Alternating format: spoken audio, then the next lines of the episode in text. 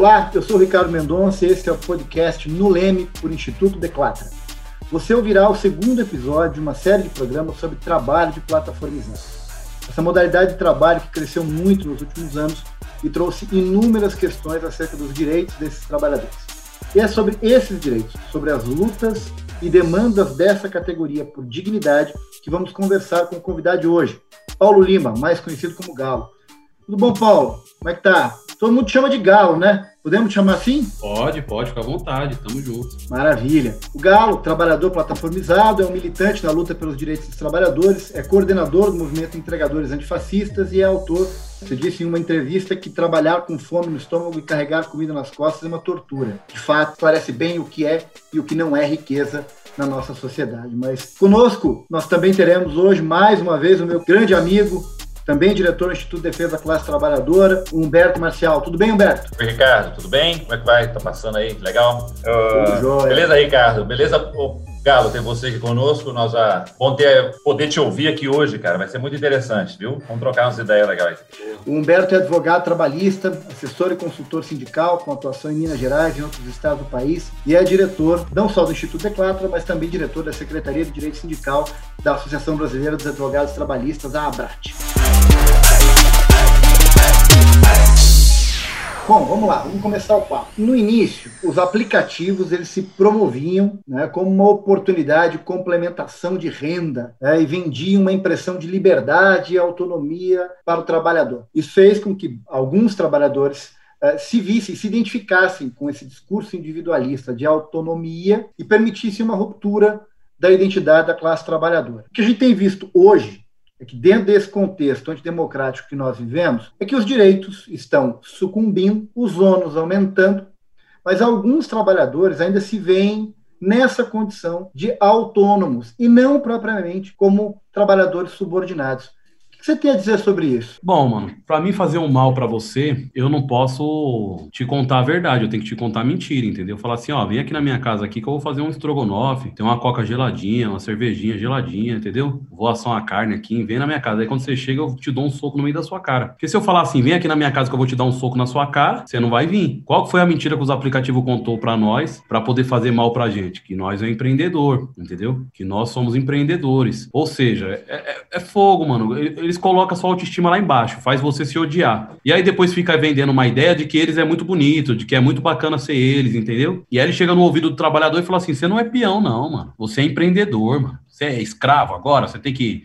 ficar preso a um patrão, você pode ser dono de si mesmo, entendeu? O cara ele acaba se chacoalhando ali e não percebe que aquilo é para fazer mal para ele, entendeu? A, o lance dos entregadores antifascistas é trazer essa, essa autoestima de volta, certo? Falar pros companheiros e companheiras assim, eu falar assim, ó, mano, nós é bonito demais, mano, entendeu? O mundo precisa ver o quanto você é bonito, mano, nós construiu tudo no mundo. O boné que você tá usando, a camisa, o óculos, os livros que tá aí atrás, as paredes, tudo foi a força de trabalho que fez, mano.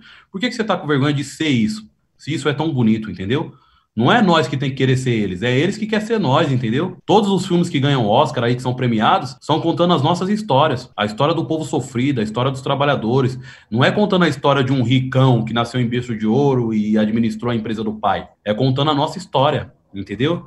Então é eles que querem ser nós, não é nós que quer ser eles, entendeu, mano? É muito bonito essa coisa de força de trabalho, mano. Vamos para cima, mano. Vamos lutar pelos nossos direitos, entendeu? Então a ideia dos entregadores antifascistas é resgatar isso no coração dos companheiros, né? Aí fala assim, por que entregadores antifascistas? Porque quando o povo nega a política, ele abre um espaço para o fascismo entrar. Os entregadores antifascistas querem fechar essa porta para não deixar esse fascismo entrar mais e não ficar bagunçando mais a cabeça dos companheiros, entendeu? E companheiras, para a gente poder ir para a luta e lutar pelos nossos direitos. Direitos que a gente tem que reconquistar, né? Reconquistar a CLT o conjunto de luta dos trabalhadores. Humberto tem uma, uma pergunta interessante para ti a esse respeito. É o momento, Humberto, manda bala. Pois é, Galo. Tem te ouvido bastante, e, e eu, nós temos ouvido, claro, e estamos, temos ouvido trabalhadores como você, que são trabalhadores fora dessa formalidade do contrato histórico, aquele contrato construído historicamente, mas que exercem uma atividade profissional. Eu pergunto para você: direito ao trabalho? Os dois. Ah! Mandou, cara. Isso aí, porque você falou agora, até com o Ricardo, essa levantada que deu, quando a gente, nós falamos dos direitos da CLT, você usou esse termo da CLT, né, que é tem uma, uma, uma, turma aí que está dizendo que a CLT é velha, que é isso, que é aquilo. E tem uma turma que diz que nós precisamos modernizar essa CLT, porque ela é velha. E a outra turma já disse que é o seguinte, pô, mas se nós, nesse momento agora, não lutarmos por manutenção de algum direito, o negócio vai desgringolar tudo, tudo vai cair por terra.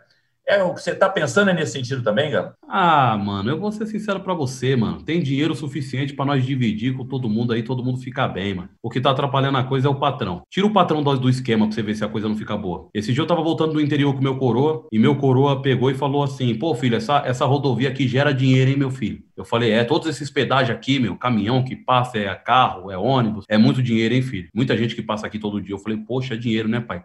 Falei, imagina se essa rodovia fosse dos trabalhadores. Aí meu pai falou assim: como assim? Eu falei, imagina se todos os trabalhadores que trabalham nessa rodovia fossem dono dela. E toda a riqueza que essa rodovia gera viesse derramando por igual sobre todos. Dava para fazer um salário de 20 mil para cada um? Meu pai falou, dava. Dava até mais. Eu falei, é mesmo? Então vamos supor que dava para fazer um salário de 20 mil. 5 mil reais é um salário bacana para o trabalhador viver hoje, com os direitos, tudo garantido ali e tal. Ele falou, pô, era bacana. Se eu tivesse um salário de 5 mil, meu filho, eu falei, pô, eu também, pai. Se eu tivesse um salário de 5 mil. Então vamos supor que 15 mil é gordura, que nós vai acumular. 5 mil é que o trabalhador vai ganhar. A gente vai acumulando gordura, acumulando gordura por um tempo, até o momento da gente achar que a gente tem que construir uma nova rodovia, porque o Brasil precisa de uma nova rodovia e tem que gerar mais emprego, certo? Aí a gente fazia uma nova rodovia para gerar mais emprego para cada um ganhar ali 5 mil reais também. Daria para fazer? Ele falou, daria para fazer. Então você não concorda que é o patrão que está trabalhando nós? Quem está atrapalhando nós é o patrão, mano. Se não tivesse patrão, não tinha tanto desemprego. Minha visão é essa. Eu não sou de ficar alisando o patrão, não, mano. Eu sou de fiar o dedo na cara do patrão e falar assim que tá atrapalhando o negócio aí, Joe. Entendeu? É você que tá atrapalhando para mim, entendeu, mano? Não é o patrão ganhar muito e deixa as migalhas cair para nós, entendeu? Vem aqui, patrão, operar as máquinas também e ganhar junto, beleza? Porque o dono da fábrica é nós. É, essa questão sempre foi fundamental, né, Gal, no debate da classe trabalhadora brasileira, na classe trabalhadora capitalista, na verdade. Existe um ser parasitário que ganha muito dinheiro em cima do trabalho alheio, tá? E consegue esconder das pessoas que ele é o parasita. A grande realidade que a gente identifica no seu discurso é que nós ainda carecemos de uma identidade de classe enquanto classe trabalhadora. Porque a partir do momento que os trabalhadores tomarem consciência do seu espaço né, e tomarem as rédeas das suas vidas, seguramente a coisa será diferente. Uma amiga nossa, uma deputada do Rio de Janeiro, e, e você disse para ela o seguinte: cara, se vocês estão achando que eu quero aqui às vezes é só a cesta básica, não. Eu quero baldinho de cerveja na praia. Eu quero o que você quer. Pergunta para o patrão o que ele quer. É o que o trabalhador quer. Rola isso? É essa a disputa, cara? É isso aí que sente firmeza? Eu quero saber se você quer trabalhar todo sábado, todo domingo, igual louco, correria, sete dias por semana, segunda segunda. E aí? Ah. E que que você, como é que a gente briga com isso? Como lutar? A classe trabalhadora hoje, essa classe trabalhadora, nessa precarização que está vivendo, como é que nós vamos lutar e conquistar esse espaço aí para ter o tempo de vida, cara? Um tempo de vida livre, disponível, que não seja só trabalho. Qual que é a fita? Os caras acham que as necessidades da gente se resumem numa cesta básica. Os caras acham que as necessidades nossas se resumem numa cesta básica. Como se nós não tivéssemos necessidade de viajar, como se a gente não tivesse necessidade de andar de barco, como se a gente não tivesse necessidade de andar de jet ski, como se a gente não tivesse necessidade de vestir uma roupa melhor, de morar numa casa melhor, de nadar de piscina, entendeu? De ter um freezer cheio de geladinha lá para nós tomar no final de semana, nossas crianças pular na piscina, entendeu? como se a gente não tivesse essas necessidades, mano, também. Como se a nossa necessidade se resumisse a um pacote de fubá, entendeu? Então, veja bem, mano, qual que é a solução para isso aí? Trabalhar peão abusado. É peão abusado. Você imagina aquele peão lá atrás, lá, ó, e o quão o patrão deve ter se sentido ofendido. Quando o peão chegou nele e falou assim: aí, patrão, o negócio é o seguinte: se nós não descansar 30 dias no ano, nós não volta a trabalhar. O nome disso aí é férias, vê o que você pode fazer, nós quer descansar. O patrão falou: que abuso, até onde vocês trabalhavam de graça? E agora vocês querem de ganhar 30 dias de descanso? É isso aí. E outra, o ano só tem 12 meses, mas não quer receber mais um, 13 terceiro. Vê aí o que você pode fazer também. E se reclamar, não vai pedir FGTS, hein? Vai. Então, é isso, mano. Peão abusado, entendeu? Porque é nosso, mano. Eu não acho que o patrão tem que dar nada para mim. É meu, é meu. Não é ele ter que me dar. É meu já. Entendeu? Tem que ir lá e pegar, mano. Tem que ir lá e pegar o negócio, falar assim, ó, oh, mano, é meu, mano. Isso é meu, mano. Não foi a força de trabalho que gerou essa produção? Essa produção não virou riqueza? Por que, que ela não vem derramando por igual sobre todos? Entendeu? Por que, que ela não vem derramando por igual sobre todos? Qual que é o problema? Por que, que tem que ter um patrão para cercar esse dinheiro e falar assim, ó, Isso aqui é meu, 80% é meu, 20% é para esse espião aí não ficar chorando. Não, foi a força de trabalho que fez tudo, mano. Foi a força de trabalho que fez tudo, entendeu? Então nada mais justo, mano. A Torre Eiffel, vamos lá. A Torre Eiffel, que a patroa vai lá na França, bate foto e fala: Olha a viagem bacana que eu fiz. Quem foi que construiu isso? Que eu falo para meus companheiros peão. Quem foi que fez a Torre Eiffel, irmão? Aquela que a patroa bate foto lá na França. Foi os trabalhadores, não foi? Foi a força de trabalho. E as pirâmides de Egito? Foi a força de trabalho. E os foguetes que foi para a Lua? A força de trabalho.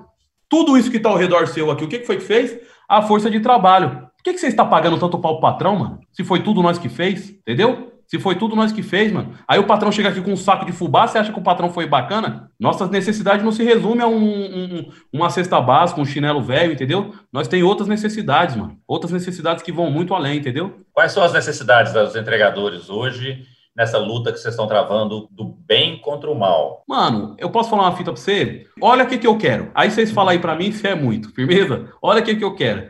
Eu quero um terreno no mato só meu, sem luxo, descalço, nadar no riacho, sem fome, pegar as frutas no cacho, certo? Aí eu quero uma piscina. Quero uma piscina. Pra minha neném pular lá, ficar pulando lá do domingo, ó. Pra minha neném, porque minha neném, se não tiver uma piscina pra ela pular, ela pula na minha cabeça, mano. Ela fica pulando nas minhas costas. Aí ela pula na piscina. Vai lá, pula na piscina, filha. Para de encher o saco do pai um pouquinho. Vai lá. Pula na piscina, nada na piscina. Aí eu vou lá na minha geladeira, cheia de geladinha, e fico tomando minha geladinha, assando uma carne, tomando minha geladinha junto com a minha esposa, batendo um papo feliz com meus amigos, nossos filhos, tudo brincando na piscina. Isso aí é pedir muito, mano. Não, Entendeu? Seguramente não. Todo trabalhador merecia isso, mano. Todo merecia sua própria casa, sua piscina, sua geladeira cheia de geladinha. Vamos viajar? Vamos viajar, vamos para a praia, vamos lá para a Europa, vamos para a África, vamos, vamos lá ver as pirâmides do Egito também, certo? Vamos viver aí, entendeu? Vamos descansar mais, vamos, vamos, vamos. Nós merecia, mano. Nós fez tudo, mano. Nós fez tudo. A Ferrari que o patrão anda aí, bonita aí, ó, o patrão andando de Ferrari, nós que fez. Nós pode pegar de volta, só nós querer. É só nós querer. Eu falo assim, ó, a luta já tá ganha, só dos trabalhadores saber qual que é a luta, a luta já tá ganha. Porque nós é tão grande, tão verdadeiro, e os caras é tão pequeno e tão mentiroso, que só de saber qual que é a luta, a luta já tá ganha. É só falar assim, ô patrão, sai daí, que não vale a pena nem nós brigar, mano. Vai, sai daí, vai, só sai daí. Sai daí, sai, sai, sai, sai, sai, sai. Tá, e isso a gente só consegue fazer com democracia, não é não, Galo? É, não, claro, democracia. Ou a ditadura do proletariado. Eu não manjo muito, mas eu saio falando. Eu, aí as pessoas falam, o que, que é isso, cara? Eu não sei, mas eu falo. É, não, mas isso é bacana. É, é bacana pelo seguinte, né?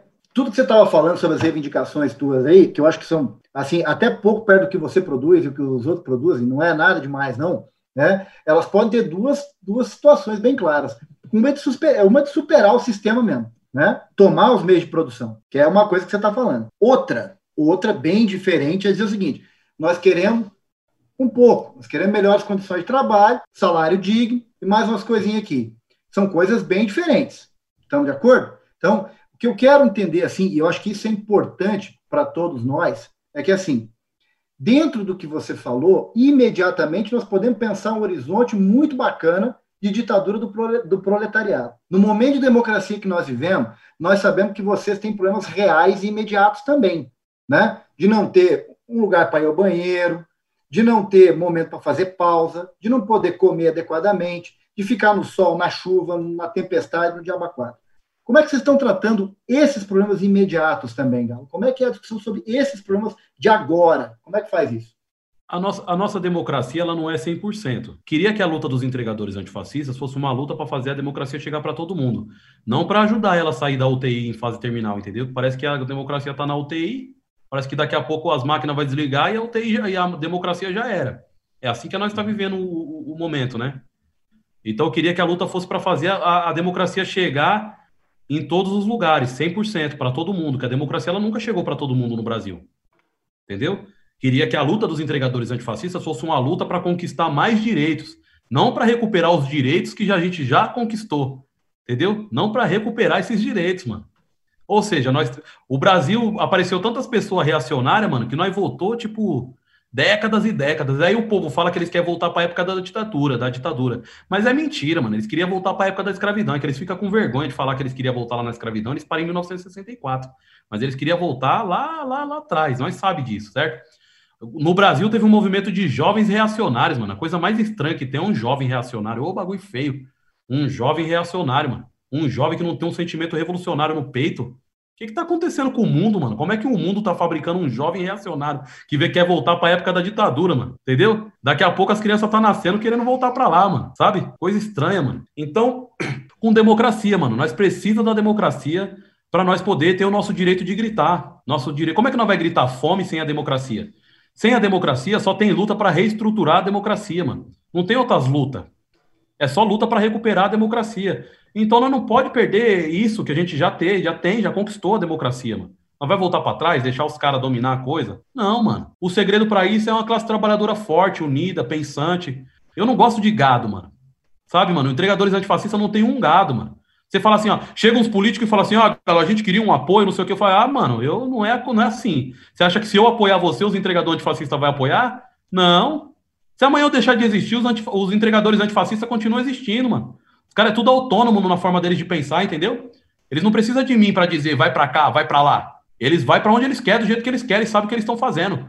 E o trabalhador tem que ser assim, tem que saber o que está fazendo, tem que saber porque ama e tem que saber porque odeia. É igual as pessoas falam assim: nossa, o galo é um sopro de esperança, o galo é o próximo Lula, não sei o quê. Fala, mano do céu, parça. Você já não viu que essa coisa deu errada, mano? Seja mais você, mano. Seja mais você, mano. Faz seu corre, mano. Tá achando bonito essas coisas que eu tô falando? É porque já tá dentro do seu peito, mano. Pega isso e sai contando por aí, mano. Vai lá no seu vizinho agora e fala assim: aí, vizinho, você sabia que existe força de trabalho sem patrão, não existe patrão sem força de trabalho? Não precisa nem dizer que foi o Galo que falou, entendeu? Só sai falando por aí essa verdade, ela tá no seu peito. Eu tô falando uma verdade que já tá no seu peito, mano. Não precisa de um salvador da pátria, de um líder, de um cara que vai puxar e guiar a situação, um Moisés que vai guiar as pessoas pelo Mar Vermelho. Não, mano. Toma sua atitude agora, cara. Toma sua atitude agora, pica o pé na TV e vai pra rua. Quebra essa esteira aí, que você tá correndo nela e não sai do lugar. Fica correndo sem sair do lugar, mano. Vai andar na pista, mano. Melhor do que correr na esteira é andar na pista. Vai andar na pista, mano. Vai ver a vida como ela é, entendeu? É isso, essa é a minha visão. O capitalismo para mim, ó, sabe como é que é o capitalismo para mim? Eu vou falar para mim o que é, para vocês, para mim o que é a vida e que, o que é o capitalismo. A vida é um campo de flores, mano. Lá tem borboleta, lá tem esquilo, lá tem os cervos, Lá tem a vida, as joaninhas, tem a, a, os girassóis, as flores. O capitalismo, o capitalismo é um trem bala que faz isso virar um borrão, mano. A gente enxerga isso como um borrão. O que, que a pandemia fez? A pandemia, a pandemia fez travou o trem, botou todo mundo dentro de casa. E agora a gente está conseguindo ver tudo. Ver a joaninha, ver o coisa. Por que, que eu falo isso? Porque antigamente, como é que era o, o, o Instagram? Pega o Instagram. Todo mundo botando foto, foto no espelho. Olha minha roupa nova. Olha a comida que eu tô comendo. Olha a vida que eu tô levando. Olha a viagem que eu fiz. TBT, eu de gôndola na França, certo?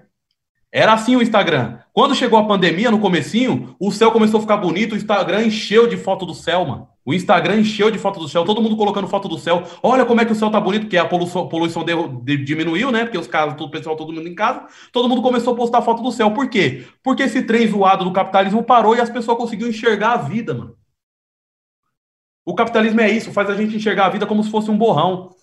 Quando quando estava na época da, antes da pandemia, as pessoas falavam assim: cadê minha comida? Esse entregador do caramba que não chega com a minha comida. Aí abria a porta e falava: pô, motoboy do caramba, demorou, hein? Pegava o negócio e batia a porta na cara do entregador. Aí agora a pandemia chegou, o trem freou, as pessoas estão tá conseguindo enxergar a vida. Eles viram um vídeo de um motoboy falando assim: você sabe o quanto que é tortura carregar comida nas costas com a barriga vazia? Aí eles refletiu sobre a vida, falou assim: poxa, o cara que tá entregando minha comida, meu filé mignon, tá de barriga vazia, mano. Que foda isso. Por quê? Porque o trem parou, mano. A competição parou por um tempo, mano. A, a, a, essa pista de corrida do capitalismo parou e as pessoas podem enxergar a vida. E é por isso que tudo isso está acontecendo, porque as pessoas estão enxergando a vida. As pessoas têm que tomar cuidado, que elas estão no ritmo do céu. O céu está muito bonito, elas estão muito bonitas. Talvez quando o céu voltasse a acinzentar, as pessoas voltem a se acinzentar também, mano. Tudo que eu não quero é que as pessoas voltem a se acinzentar, entendeu? porque a pandemia dói pra caramba, é mó difícil lidar com a pandemia. Mas antes da pandemia já existia um pandemônio. E o pandemônio não vai deixar de existir mesmo depois da pandemia. Ele vai continuar existindo, entendeu? E não dá para tratar a vida como se a vida fosse um borrão. A vida é muito bonita, mano, para nós olhar para ela como se fosse um borrão. Nós tem que sentir ela, cheirar ela, abraçar ela. Beleza, Galo. Duas questões que eu quero te falar sobre esse tema também que eu acho interessante e, e você fala com muita propriedade. É, deve ser porque você sente na carne, né, cara? E essa fase sua de sentir na carne é muito interessante. Enquanto uns veem, outros sentem. E uns nem vê às vezes, tem alguém que está vendo, cara. Isso eu acho que tem que ser valorizado. Quem está vendo, e quando eu falo para você que tem que ser valorizado quem está vendo às vezes, quem está vendo, naquela, naquela perspectiva de mudança, naquela perspectiva de intervenção para mudar, eu creio que essa pessoa tem que ser valorizada. E o que eu estou te falando aqui é o seguinte: é, tem várias organizações sendo criadas, e essas organizações, a discussão interna nelas rolou solto assim, cara, você só de esquerda, você disso, você só daquilo e tal. Aí surgiu uma discussão se, se a pessoa tinha que ser apolítica, se ela tinha que ser apartidária ou se ela tinha que ser suprapartidária. Aí é onde eu te toco, cara. Quando fala em suprapartidarismo, e eu vou fazer essa emendar com outra, meu. Fala em suprapartidário. Quando tem que ser suprapartidário, apolítico ou apartidário? Então, as três levam, né? Então, qual que dessas três aí te atrai mais? O que que faz você pensar um pouquinho nisso aí, de, nesse movimento de agregar? Um movimento de agregar nas ideias e de construir. Dois, já te propuseram construir alguma coisa de projeto, de lei? E três, como um movimento que lutava por democracia, e nós agora, eu acho que nós estamos juntos nessa luta, estamos lutando contra o fascismo, cara, que é o título do seu, do seu da, do seu movimento, entregadores antifascistas. Três coisas, então, para você estar tá levantando a bola. Ó, eu sei o que é a política, eu sei o que é a partidária, não sei o que é suprapartidário. Explica aí para mim o que é suprapartidário. Suprapartidário é aquele movimento, cara, que onde é que não interessa o partido político, que manda é a ideia do cara, a ideia do sujeito. Às vezes o cara é de sujeito é, não, cara, não comungo com um cara fascista que seja de esquerda. Não tem nada a ver um cara que seja fascista de esquerda. O suprapartidário é um cara que é, às vezes, lá do PDT, do PT, do PCdoB, e que tem uma ideia legal para levar um lero que dá para conversar com esse cara e ele escuta e te entende e vai aceitar uma democracia, vai aceitar a democracia. Então, estou te falando é nesse sentido assim, o suprapartidário é que os movimentos, esses movimentos que a gente acabou se envolvendo, eles tenderam a dizer: não, o nosso movimento é suprapartidário, é, nós agregamos. Movimento 70%, somos 70%, essa, essa turma que acaba se agregando sem se identificar exatamente nesse momento com uma ideologia partidária. Diz lá, ó, agora nós temos uma briga em comum, a briga em comum, a luta em comum é pela democracia. Então, pouco importa se eu sou liberal, se eu sou comunista, se eu sou socialista, se eu sou social, social-democrata. Eu vou esquecer por um minuto a condição partidária e vou entrar numa luta comum contigo. O que te parece esse troço? Ah, mano, o, o inimigo do meu inimigo não é meu amigo, não, mano. Deixa eu falar uma coisa assim, ó. O Bolsonaro não gosta do Dória. O Dória é meu amigo? O Dória não é meu amigo, não. Certo? O Bolsonaro não gosta do, do Witzel. O Witzel é meu amigo? Sai pra lá, Witzel. Entendeu? Sai pra lá. Não, não vem com essa conversa pafiada, não. Bagulho é de esquerda, mano. Sou de esquerda, parça. Sou de esquerda, não vem com essa conversa, não. Os, trabalhadores chegam em mim e falam assim: é, Galo, o que, que é esquerda, o que, que é direita? Eu falo: ó, esquerda é para defender o trabalhador, direita é para defender o patrão, escolhe seu lado aí. Falou? Aí os caras falam assim: ah, é assim? Fala, claro que é assim. É claro que é assim. Mas na esquerda não tem corrupção? Eu falo, até no Vaticano tem corrupção. Você acha que na esquerda não ia ter? Até no Vaticano tem. Até os papas já foi corrupto. Você acha que, o, que a esquerda não vai ser corrupta? Entendeu? Mas parece agora que toda a corrupção do mundo está instalada na esquerda. Não é. A corrupção é geral, mano. Corrupção é geral. Entendeu? Os caras falam assim: o PT acabou com o Brasil mais que o PMDB? Mais que o PMDB? Que tá aí a vida toda ferrando com tudo? Um monte de velho branco mafioso aí que quer ferrar com tudo? Entendeu? Entendeu qual é a, a situação? Eu sou de esquerda e não significa que eu não tenho minhas críticas à esquerda. Eu acho que a esquerda tirou o pé do chão, tem que voltar a pôr o pé no chão. Tem uns caras viajando na maionese, certo? Tem uns caras aí que nem é de esquerda e tá na esquerda, porque a esquerda é uma vitrine, as pessoas querem se mostrar, quer mostrar coisa vaidosa pra caramba, querendo se mostrar, mas nem de esquerda mesmo ela é. Às vezes o cara tá na esquerda ali, tem umas ideias mó reacionárias, nada a ver, entendeu? Então eu tenho minhas críticas também à esquerda. Só que a esquerda é o que nós temos para defender o trabalhador, mano. Entendeu? Um cara de direita vai defender o trabalhador? Para, mano. Um neoliberal vai defender o trabalhador? Um capitalista vai defender o trabalhador? Eles vão defender o liberalismo, mano. Vão defender o capital. Eles não vão defender o trabalhador, entendeu? Eles vão alisar o patrão até umas horas. A Tabata Amaral fez um projeto de lei aí para os trabalhadores, certo? A Tabata Amaral fez um projeto de lei para os precarizados. A Tabata Amaral voltou na reforma da Previdência, mano. Ah, ah, ah suprapartidário. Isso é ser suprapartidário? Chega aí para Tabata Amaral, já que você fez um projeto, sai fora. Isso para mim é ser oportunista. Isso para mim é ser oportunista. Comigo não, mano. Comigo não cola. Tá com um balde de merda na cabeça do trabalhador e depois quer vir com lencinho limpar um pouquinho. Entendeu? Esses políticos ficam fazendo projeto de lei para passar, mano. Não é projeto de lei para ajudar. É projeto de lei para passar. E aí eles alisam para caramba o patrão e dá um biscoito pro trabalhador para poder o projeto de lei passar, mano. Não vem trazer projeto de lei para mim, não, mano. para mim consultar, dar consultoria no projeto de lei. Eu quero escrever o projeto de lei. Projeto de lei é para os trabalhadores, eu quero escrever ele.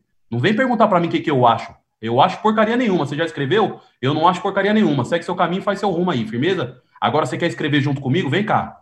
Vamos tomar uma cervejinha, vamos comer um, um, um, queijinho aqui e vamos lá escrever o projeto. Ó, mano, os trabalhadores tá precisando disso, disso, disso, vamos lá e tal, tal, tal. Aí vai lá, ó, representa o projeto dos trabalhadores, que nós vai fazer pressão popular na rua aqui para aprovar esse projeto aí. Beleza? Agora você vir que achar que, que eu acho do projeto de lei, acho porcaria nenhuma. Eu quero é escrever eles. Entendeu? Eu quero escrever o projeto de lei dos trabalhadores. Sou. Isso aí é ser suprapartidário? Bom saber, eu vou passar longe disso aí.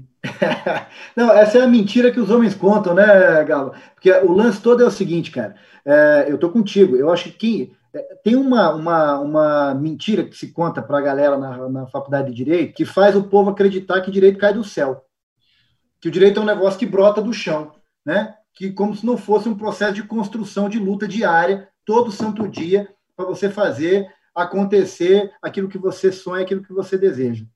A classe trabalhadora, de fato, em algum momento perdeu um pouco, eh, na sua representação na esquerda, essa capacidade de fazer acontecer. A gente viu, por exemplo, o golpe de 2016 acontecer, porque a classe trabalhadora não se identificou como classe trabalhadora e cedeu às demandas do patrão. Foi lá bater panela junto com o patrão. Está aí a contrapartida, está aí a paga. E a coisa só vai piorar enquanto a classe trabalhadora não fizer o que você está propondo.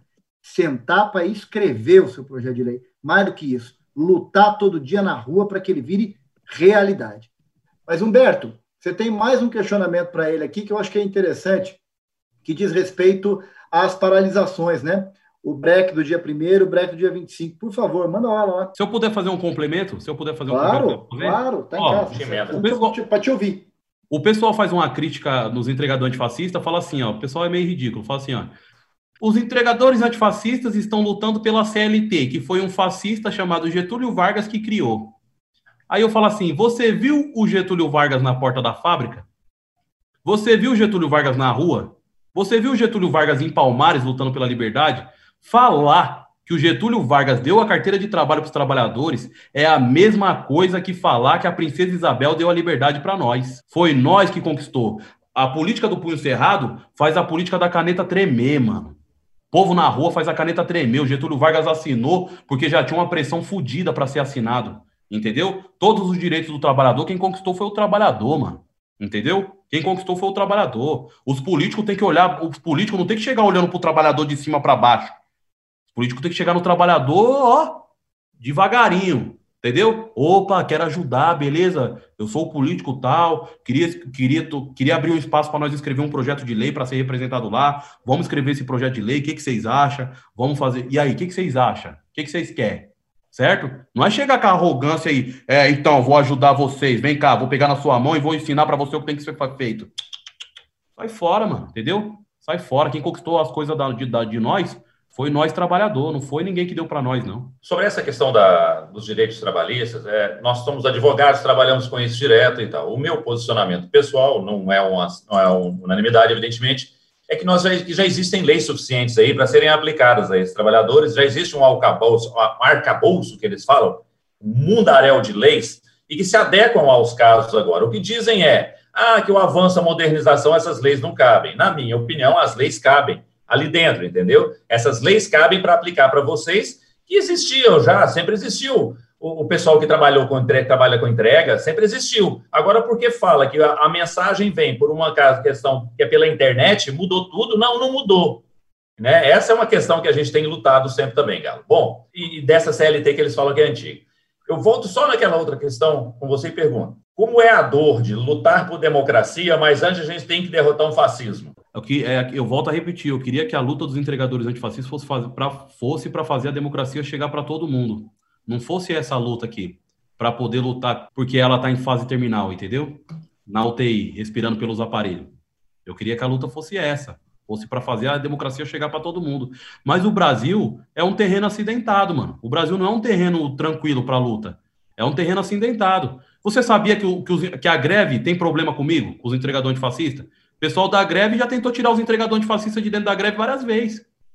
Porque não concorda com a bandeira, porque não concorda porque nós é de esquerda, não concorda com as nossas ideias, entendeu? Eu sou um cara que eu sou apedrejado, mano. Mas ó que louco, fica vendo que louco, ó. Eu sou apedrejado pelos meus irmãos, meus companheiros minhas companheiras, que me odeiam. Sabe por que, que eles me odeiam? Eles me odeiam porque eu amo muito o que eles é. Eu tenho muito orgulho de ser o que eles é. Trabalhador. O patrão fez ele se odiar. O patrão fez ele se odiar. O patrão falou para ele: trabalhador não tá com nada, o negócio é ser empreendedor. Então ele começou a se odiar. Aí ele acha que me odeia, porque eu tenho orgulho de ser trabalhador. Na realidade, ele se odeia e tá depositando esse ódio em mim, entendeu? É como se eu fosse um espelho. Tô mostrando para ele o que ele é, entendeu? Olha aí, ó, você é lindo, trabalhador. E aí ele me odeia. Porque ele se odeia. Eu tenho muito mais a ver com as pessoas que me odeiam do que com as pessoas que me amam, por exemplo. As pessoas que me amam, e eu amo elas também, elas são pessoas acadêmicas, são um pessoal que tem toda uma teoria, sabe? Umas palavras que às vezes eu fico até tipo, o que, que você falou aí, mano? Entendeu? Mas eu amo elas também. E as pessoas que me odeiam é as pessoas que acordam todo dia de manhã, que tem que levar filé de fígado para casa, que tem que levar fralda para filha, que não sabe como é que vai ser o, o futuro, entendeu? E eles me odeiam. Eu tenho muito mais a ver com as pessoas que me odeiam do que com as pessoas que me amam. Então, como é que eu faço? Eu faço igual na época da escravidão. Na época da escravidão, dois escravos não podiam ficar conversando, porque senão o senhorzinho vinha e bateava e falava assim, ó, ficava com medo dos caras estar tá armando ou uma fuga ou um motim. E aí falava, vai trabalhar, chibata e vai trabalhar. Nós aprendemos a se comunicar sem abrir a boca. Então é assim que eu me comunico com meus irmãos. Eu deixo eles tacar pedra em mim e fico quieto. Uma hora eles vão entender, eu entendo eles. Uma hora eles vão entender eu. Eu falo que a locomotiva dos entregadores antifascistas só vai partir a hora que der tempo de todo mundo entrar. Nós não parte, eu não deixo ninguém para trás. Eu não deixo meus irmãos para trás. Independente se ele votou no Bolsonaro, tá com essas ideias. Eu sonho que esse dia aqui, ó, o dia que o companheiro vai chegar em mim vai falar assim: aí, Galo, perdemos um maior tempo com essas ideias, né, mano? Eu falei, perdeu, mano. Esses bagulho de bolsonarismo, de fascismo, nada a ver, né, Galo? Eu falei, é, nada a ver, mas você já descolou que você tava vacilando? Ele já. Então entra aí que a locomotiva vai partir, nós precisa de você. Vamos embora. Entendeu? Só vamos embora. Quem tá com nada é o patrão, nós que é que tá com tudo. Entra aí que a locomotiva vai partir e nós vai mudar a coisa. Firmeza? Firmeza. Então, veja bem, é triste a situação aí que tá o Brasil? É, mano. Mas eu falo assim, ó, se eu vivi outras vidas, essa aqui é a melhor de todas, mano. Tá muito da hora viver essa vida com pedrada, sem pedrada. Tá muito da hora. Eu quero continuar ela do jeito que ela é. Entendeu? Então, para mim, para mim tá bacana. Nisso nós temos concordância. Você já percebeu que, por exemplo, eu sou o cara da academia, né? Eu sou o cara que dedicou o meu tempo a estudar o movimento operário, o cara que dedicou a minha vida a advogar para a classe trabalhadora, e vou continuar fazendo isso com todo o carinho do mundo. O Berto no mesmo caminho. Mas é importantíssimo, Galo, ouvir o trabalhador. É importantíssimo que o trabalhador tenha o seu lugar para falar, lute pelos seus interesses, porque nós não conseguimos fazer isso acontecer. Quem transforma o mundo é quem trabalha. Quem faz isso todo dia é quem pega lá de sol a sol, das seis da manhã, e vai entrar na tua locomotiva. Então, é, é muito importante que você tenha cada vez mais espaço para recolocar isso no coração dos teus companheiros. Porque as ideias desses caras foram, de fato, capturadas, sequestradas, vamos dizer assim. Mas a gente pode libertar eles disso. Você está fazendo um trabalho fabuloso nesse sentido. Minha gente, nós estamos caminhando para o final. Humberto, se tiver mais alguma interrogação para o Galo. Galo, tivemos uma primeira movimento que foi agora no dia 1 de julho, o break dos entregadores. A gente trabalha muito com mota fretista, com entregador, com tudo, e a gente eu tenho chamado todos agora de entregadores. Como você nos ensinou também, como é, como eles, como a classe tem se identificado também de entregadores. Eu pergunto para você, o que lição que você trouxe do dia primeiro, cara? Dia primeiro coisa boa mim... e coisa ruim, cara, assim, de boa. Ah, então vou falar da coisa boa e da coisa ruim. Vou falar da coisa ruim primeiro para nós finalizar bacana, certo? Ó, o que, que eu achei de ruim no dia primeiro? Que houve um percurso, pelo menos aqui em São Paulo, certo? Houve um percurso. Um percurso que as bicicletas não conseguem seguir. Os companheiros ainda não entenderam que nós cresceu. Que nós cresceu, que agora tem as bicicletas. E aí a gente aí acaba oprimindo as bicicletas, mano. Nós não é só mais motoboy, nós é entregador, mano. E os manos da bicicleta não acompanham o ritmo da moto. Uma bicicleta não anda 90 por hora, entendeu? E aí oprime. Aí às vezes você vai fazer um percurso, você vai tirar o cara da bicicleta da Paulista, vai levar lá para Ponte Estaiada, e aí depois você vai embora com a sua moto e vai deixar o irmão da bike voltar sozinho para trás. Entendeu? Por que, que nós não ficou tudo ali na Paulista, todo mundo junto? Essa é a minha crítica. Firmeza? Essa é a minha crítica. De novo, a greve do dia 25 é do mesmo jeito, só que também não está no meu controle. Os companheiros da greve não deixam nem eu participar das reuniões, não deixar também. Os caras votam lá se quer ou não quer os entregadores antifascistas no bagulho, nem me coloca para mim dar minha opinião lá, só avisa, ó, o pessoal te quer na greve. Ainda. Eu falo, tá bom, beleza, vamos lá, vamos, vamos se manter unido, firmeza? Então, essa. A lição aí é unidade. É, é isso. Certo? Mais unidade. É essa fita. E agora eu vou falar da coisa boa, que eu gosto de falar de coisa boa, certo? Dia 1 de julho foi foda, irmão. Dia 1 de julho, ó, eu enfrentei um mar de empreendedores aí, Luciano Huck sobre rodas, João Dória sobre rodas. Que é os caras que eu chegava e falava assim, irmão, vamos pra luta. Os caras falavam, e aí, Galo, o aplicativo tá ruim pra você? Eu falava, tá ruim, irmão. Então desliga e vai pra Cuba. Eu falei, é mesmo, irmão? Você me mandando pra Cuba? É, mano, nós não quer comida. Os caras com a barriga vazia, ó, com a barriga roncando. Nós não quer comida. Nós quer ganhar melhor para nós comprar nossa própria comida. Aí a barriga. Eu falo, ah, tá, firmeza. Tá bom, então. Eu enfrentei vários empreendedores, mano. Vários empreendedores. Para chegar no dia primeiro e ver os caras tudo se enxergar como trabalhador. No dia primeiro, os caras tava tudo se enxergando como trabalhador. Você olhava para um lado, era um chorando, o outro sorrindo, o outro jogando a bag pro alto o outro gritando, o outro acelerando, todo mundo querendo direito, todo mundo querendo lutar pelos seus direitos. Então, ali naquele dia, 1 de julho, estava todo mundo se sentindo trabalhador. Eu fiquei emocionado, marcou minha carne. Eu fui o último a sair da ponte estaiada. Eu não acreditava que aquilo ali estava acabando. Eu falei, mano, sério que tá acabando isso aqui? Não, mano. Foi tão difícil isso aqui, você já tá querendo acabar a festa? Não! Mó treta para fazer isso aqui, mano, certo? Agora vocês já estão querendo acabar a festa. De jeito nenhum, mano. Vamos continuar isso aqui. Como fazer para essa pessoal que assiste você? Aqui nós temos academia presente, temos outras profissões aqui te ouvindo, temos aqui te ouvindo é, pessoal que às vezes não está acostumado. É muita gente, aqueles que te pedem o serviço de vocês aí. Então, como que esse pessoal que pede o serviço de vocês vai estar tá ajudando a guerra de pregadores, meu irmão? Então, ó, eu tenho que falar de duas formas, certo? Eu tenho que falar de duas formas. Por quê? porque eu não queria, eu queria, eu queria falar só de uma forma, certo? Eu queria falar só de uma forma. Por quê? Porque para mim é tudo a mesma coisa, mas como está dividido, então vou falar. Ó. Vou falar primeiro com a classe, com a classe média, vai, vou falar com a classe média. Ô, classe média, vocês não é o Batman, firmeza? Vocês não é o Batman. Debaixo da, da fantasia do Batman não tem Bruce Wayne. Vocês é endividado. Vocês ficam ouvindo o Galo falar mal de rico e vocês acham que eu tô falando mal de vocês. Eu não tô falando mal de vocês. Vocês não é rico. Vocês é endividado, mano. Entendeu? Vocês não é mais rico que eu, vocês têm mais dívida que eu. Entendeu? Eu tô falando dos ricão, do Lehman, do Luciano Huck, tem uma ilha, dos caras aí ricão aí, ó, os caras ricos mesmo, entendeu? Não é de você que tem uma loja de tapete em Moema. Você tá ferrado, irmão. Você tá com medo do PlayStation 5, que seu filho vai pedir para você e você vai se matar para pagar. Você acha que você é rico? Tá com medo do PlayStation 5? Você é rico? Você tá com medo da bolsa da Louis Vuitton que sua esposa quer comprar? E você fala, meu Deus, como é que eu vou pagar isso aí? Certo?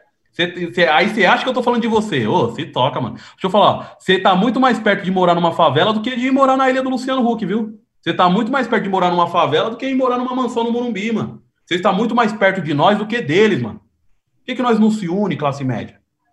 Por que, que vocês não param com essa conversa de classe média aí? Vamos todo mundo para classe trabalhadora. Vamos todo mundo para o arrebento viver melhor, entendeu? Vamos parar esse trem, vamos enxergar a vida.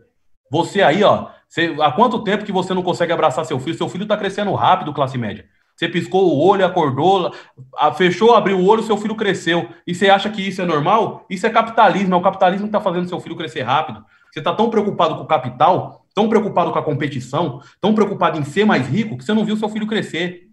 Você não entendeu o que, que sua esposa estava querendo dizer para você. O dia que ela falou que ela te amava. E você falou, tô atrasado pro meu trabalho. Entendeu? E aí você não entendeu, entendeu? Por que, que você tá passando por todas essas coisas? Porque você tá muito atrás do capital, você tá na competição, mano. Quebra essa esteira, você tá correndo parado, você não vai para lugar nenhum, classe média. Você tá correndo parado na esteira, você vai para lugar nenhum, você tá só pagando dívida. Aí você vai fazer 60 anos de idade, ou classe média, 70 anos de idade, aí você vai falar assim: "Puxa vida, não dá para ficar rico, hein? Tudo que eu queria era um sítiozinho para mim tomar uma cervejinha e nadar na piscina com as minhas crianças, hein? Que vida horrível essa daqui. Agora eu tô aqui tendo que gastar todo o meu dinheiro para recuperar minha saúde. Que porcaria. Para com isso, mano. Vamos viver essa vida bacana agora, mano. Eu te convido para ir lá meu, na minha chácara lá, tomar um banho de piscina e tomar uma cervejinha, entendeu? Nós pode fazer isso aí agora, mano. Por que, que nós vai ficar esperando? É só quebrar a esteira, só picar o pé na esteira e falar assim, que vou correr parado, mas não. Certo? Então, classe média, como é que você pode ajudar nós? Faça a greve com nós de dentro da sua casa. Faz uma comida bacana aí, saborosa. Dá muito beijo no seu filho, na sua filha. Muito beijo na sua. Fala que ama sua esposa pra caramba. Esposa, fala que você ama seu esposo pra caramba. Coloca um filme bacana, bota uma música bacana, vai viver a vida para o trem, entendeu? Vai viver uma vida sem capitalismo, sem aplicativo aí, entendeu? E ajuda nós. E a classe trabalhadora, como é que vocês podem ajudar nós? Para de gracinha, classe trabalhadora. Os caras vão pegar vocês também, hein? Nós tem que se unir. Se nós não se unir, os caras vão pegar vocês também. Uberização é um processo que vai avançar por toda a classe trabalhadora. Eles estão em processo de rasgar a carteira de trabalho de todo mundo. Se vocês achar que você está ajudando nós, igual a classe média, se vocês achar que você está ajudando nós, vocês vão se perder. Vocês estão ajudando vocês mesmo. Vamos se unir. Vocês vão virar aplicativo logo, logo, hein? Os caras vão fazer o correio virar aplicativo. Vocês vão ver. Já tem até chip de, de, de celular do correio aí, certo? Daqui a pouco vocês viram aplicativo. Ei, caminhoneiro, daqui a pouco vocês viram aplicativo. Os professores já tá ali, perto, já virou. Os jornalistas, certo? Classe trabalhadora, eles querem transformar tudo em aplicativo, transformar todo mundo em empreendedor e rasgar o conjunto de luta de todo mundo. Firmeza? Então vamos se unir, mano. Vem pra rua também, mano. Eu não acredito numa greve só dos entregadores, não. Eu acredito numa greve dos trabalhadores no geral. Classe trabalhadora unida. É nisso que eu acredito, entendeu? No mundo inteiro. No mundo inteiro. Nós começamos pelo Brasil, depois nós troca ideia com os companheiros na Argentina, depois troca ideia com os companheiros no Chile, na Colômbia, e vai parando tudo. Classe trabalhadora unida, mano. O poder na nossa mão. Lembra daquela ideia da rodovia que eu falei lá no começo, lá, firmeza? Imagina se a rodovia fosse nossa. Entendeu? Era tudo nosso, é tudo nosso, mano. Se tudo é de todos, todos têm direito a tudo. Vamos para cima, classe trabalhadora. Maravilha, Galo. Bom, estamos chegando ao final. Eu agradeço imensamente a participação do Paulo Galo nessa, nesse nosso bate-papo.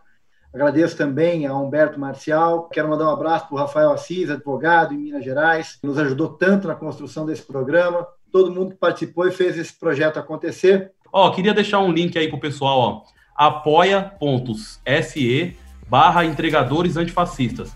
Lá é o nosso, o, o nosso sistema de apoio para a gente poder construir a nossa cooperativa, a gente poder criar o fundo de auxílio aos entregadores que se acidentar, certo? E a gente poder ter o nosso sistema aí para a gente não virar pelego. Que isso é uma coisa que eu aprendi, é que nós não pode virar pelego. Nós não pode prender o rabo com ninguém, ninguém tem que falar o que nós tem que fazer. É nós que tem que dizer o que nós tem que fazer, entendeu? Então nós criou esse apoia, apoia.c barra entregadores antifascistas, que é para nós não ficar em dívida com ninguém, entendeu? Boa. Cada um escolhe a sua luta. É isso aí, Galo.